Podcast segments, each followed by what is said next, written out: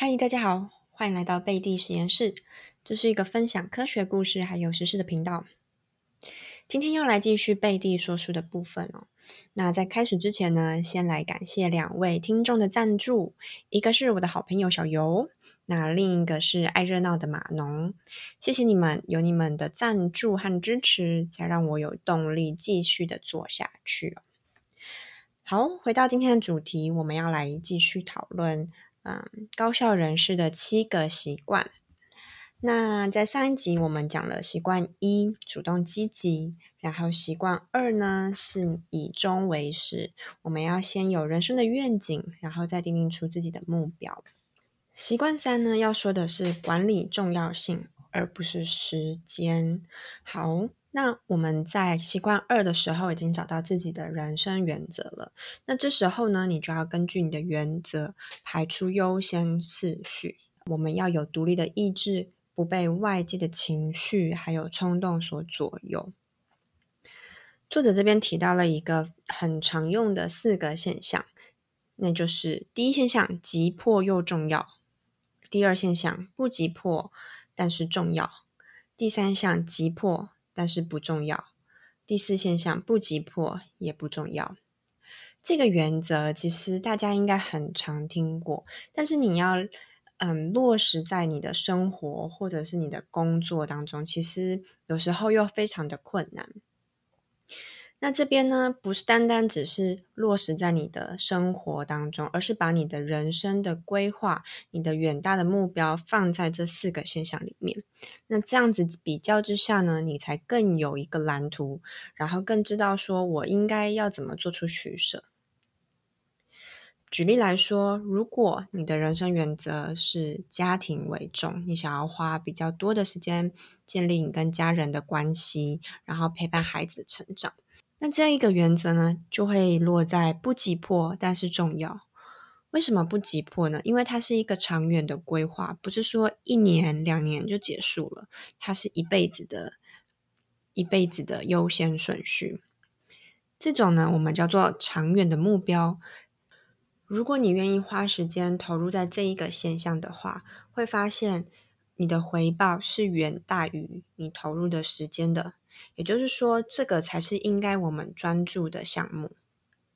再来，如果你的人生规划当中第二个重要的是，比如说运动健康，那它可能会比较像是急迫又重要的，因为你必须每天力啊身体力行的去执行，你才可以达到你的健康嘛。那这样子的投入呢，它的回报会等于你的时间。对吧？你有运动，那你就有健康的身体；你没运动，那你的身体健康就比较差。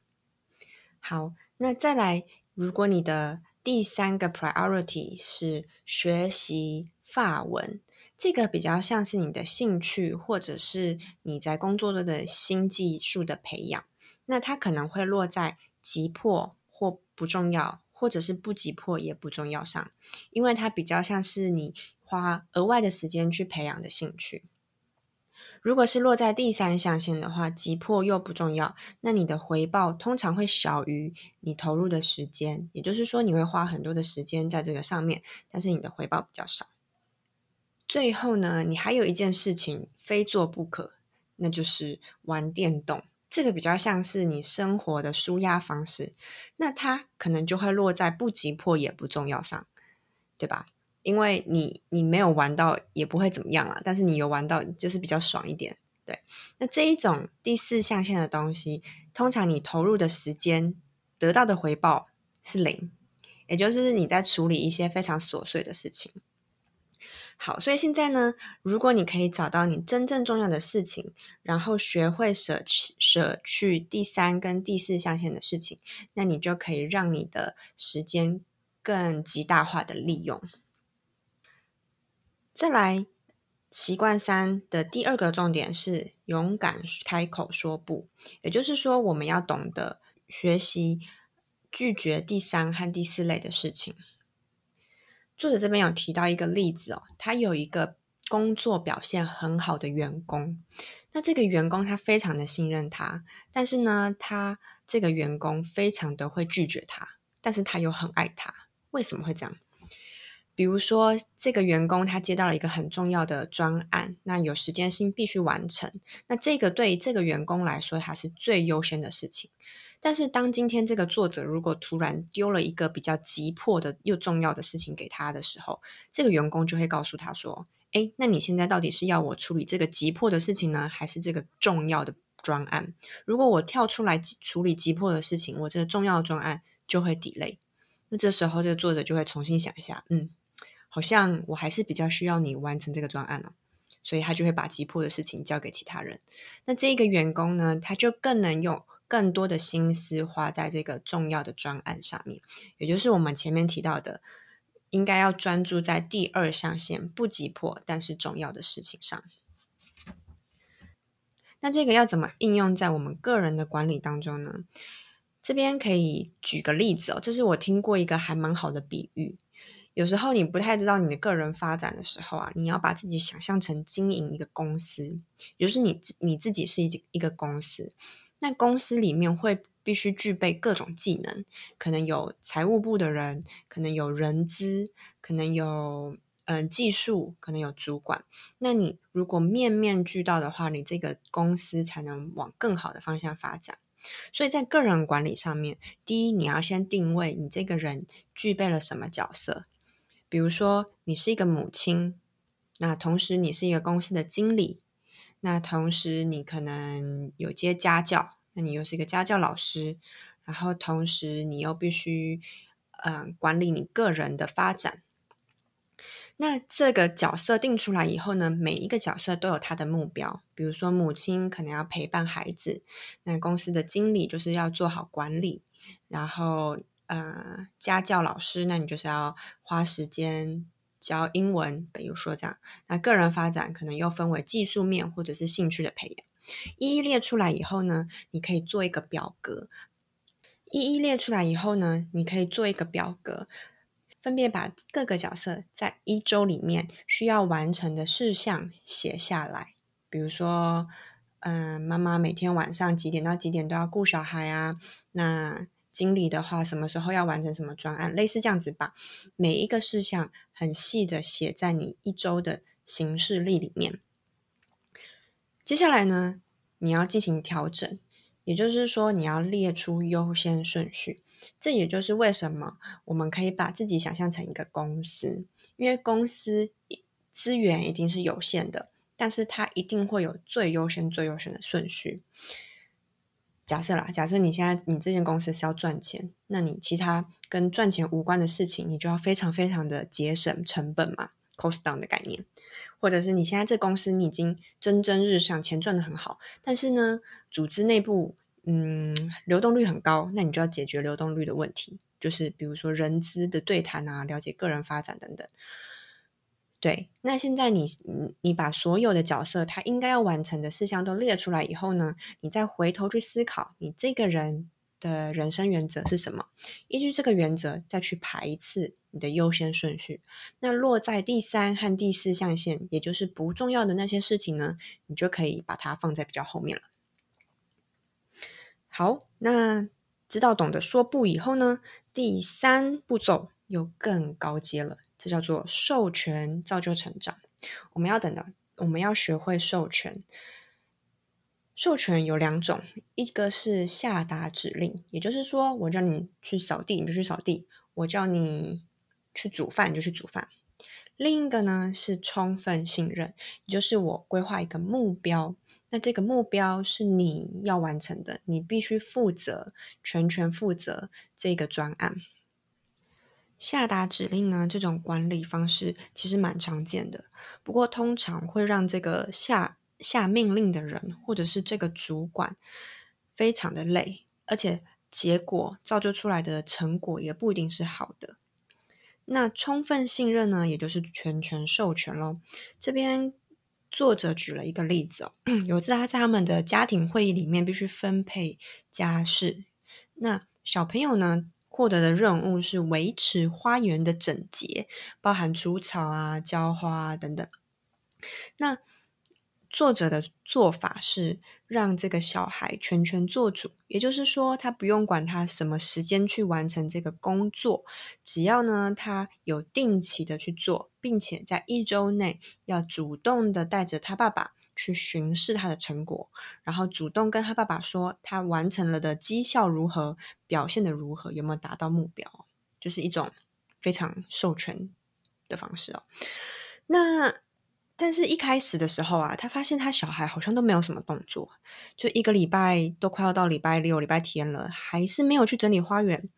这时候，其实作者可以直接说：“哎，你好像都没有整理花园了，那你现在赶快去整理。”但是他没有这样子说，他反而是告诉那个孩子：“哎，这个礼拜好像过了哦，快到了哦，那你要不要带我巡视一下这个花园？”然后这时候小朋友突然很紧张，他就说：“嗯，我觉得这个好难哦。”然后作者突然觉得说：“哎，你什么事都没做，居然觉得好难。”可是呢，他他心里这样想，但他没有这样说。那他就反问他儿子：“呃，那你有什么需要帮忙的吗？”因为其实在一开始的时候，他就有讲过，如果他孩子需要任何的帮忙，都可以跟他说。只是对他孩子没有跟他讲。好，这时候他爸爸就呃，这时候他的孩子就跟他说：“哎，那你可以跟我一起打扫吗？”那他作者当然就说：“好啊。”所以第一个礼拜就这样完成了。第二个礼拜，偶尔他还是会，嗯，孩子还是会请爸爸帮忙。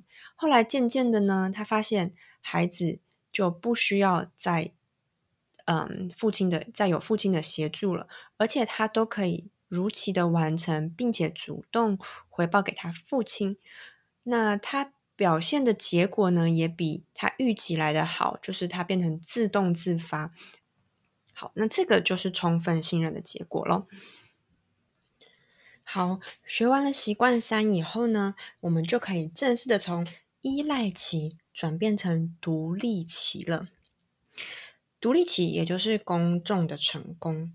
我们要达到公众的成功呢，要先学会互赖。怎样才是互赖？你必须让别人相信你自己。书里面有六个小步骤达到互赖，也就是让别人相信自己。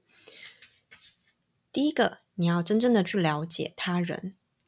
再来呢，第二，你要注意细节。怎样的细节？就是你这样子的说话会不会不礼貌？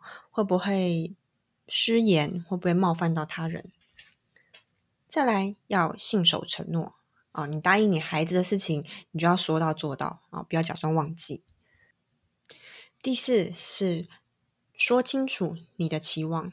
其实，在很多关系当中，很长是因为我们对彼此的期望不同，但是又没有说出来，所以造成很多的误会。第五是诚恳正直。诚恳正直是赢得信任很重要的一个关键哦。如果你不真诚，那当然。对方就不会相信你了。第六，勇于道歉。其实道歉是维系关系的一个很好的办法了。你错了就道歉，没有什么好怀疑的。那这样子反而会让你跟对方的关系更更加坚固。在独立期这个阶段，我们来到了习惯四：双赢思维。在一个企业或者是关系当中呢，我们不外乎就是有四个结果：双赢 （win-win），你跟他都赢，你跟你的客人都赢；二损己利人，你自己吃亏了，但是别人赢了；或者是损人利己，别人吃亏了，你自己赢；最后是两败俱伤 （lose-lose）。当然，在习惯四里面，我们要达到的。就是 win-win，这其实我觉得蛮难的啦。但是其实最成功的领导人就是要建立在利人利己之上。作者在这边举了一个例子，是他辅导的一间公司。他这间公司的老板呢，他就一直觉得说他们的员工都不愿意合作。然后呢，自私自利，所以他请作者来，就是希望能够改善员工的关系。那他觉得，只要大家肯合作，我们的产能一定会提高非常非常的多。好，所以作者开始思考，到底是这个人的问题，这些人真的不愿意合作呢，还是企业的文化？作者就发现啦，其实。在这间公司，大家都各自为政。为什么会这样子？原来是，嗯，这个老板啊，他设立了一个目标，他在他们的公告栏那边有一个赛马图。那每一个单位呢，都是有一个赛马。如果你越快达到这个终点，那就是你有达到你们的绩效了。所以这样子的一个，呃，奖励和竞争的模式。会让各个单位互相为敌、互相竞争，所以其实这不是奖励合作，那是让大家互相竞争的一个文化。后来呢，就是跟这个老板经过多方的沟通以后，得出的结论是，他们应该改变奖励的方式，他们不是奖励各个单位的突出，而是奖励合作。作者就有提到，其实通常会有这种问题的时候呢，是因为错误的制度。而不是来自于人，所以我们可以怎么样从互赖关系里面达到利人利己呢？第一，我们要设立一个明确的目标，比如说像刚刚小朋友打扫后院那个例子，好了，打扫后院这一个就是他的目标，应该是说维护后院的整洁，这个是他的一个最大的目标。再来原则。定清楚原则，原则是你每一个礼拜要带爸爸巡检两次，哦，巡就是你要展示你的成果给你的爸爸看，也就是给你的主管看，这是原则。再来资源，比如说爸爸其实是可以帮你忙的，只要你开口，我都可以帮你，这个就是你手上的资源。最后成绩的定义。他这边的定义其实不是要你说一定要达到一个多好的绩效，而是说你要有一个适当的奖励。那在这个例子当中，其实他其实作者已经有想好说，如果你有达成这个目标的话，我是可以给你呃零用钱的哦，背后还是会有一个动机在那边。所以借由明确的目标和考考核方向，我们聚焦的其实是在成果。而不是呢，你达到这个手段的方法好，也许小朋友很聪明，他就是呼朋引伴来一起打扫，也可以每个礼拜才打扫一次。但是呢，他平常的时候都很注重整洁，所以他可以把环境维护的很好，也可以。所以，我们不是应该限制。啊，执行人的方法，我们应该讨论的是怎样达到这个目标。由这样子的过程当中呢，在做事的那个人，他可以建立他的责任感，然后他完成事情的时候也会有更多的成就感。那这也就是作者在这一边利己、利人、利己上想要传达的意义了。这样子的境界呢，就是利人又利己。这个小朋友他获得了他的成就感。然后他能够自己负责一个嗯工作，那爸爸呢也轻松了很多，因为他不需要紧迫盯人的看孩子有没有完成事项。对，其实这个是非常非常高的成就，我觉得，因为你必须要嗯追求一个利润，追求一个好处，但是你要顾及对方的感受，在企业里面，就好像你在跟客户。或者是你在跟供应商合作的时候，你又想要多凹一点，但是你又必须顾及对方的感受，这真的是蛮难达到的一个境界哦。对，那如果你真的可以达到利人利己的话，你就可以创造双赢了。好，那我们今天就分享到这边啦。今天讲的习惯三。管理重要性哦。那习惯三完成以后，你就可以从依赖期跳到独立期。那独立期的第一步，习惯四，就是双赢思维喽。如果你喜欢我的频道的话，不要忘了帮我在 Apple Podcast 给我五颗星，并且分享给更多人。那我们就下次见喽，拜拜。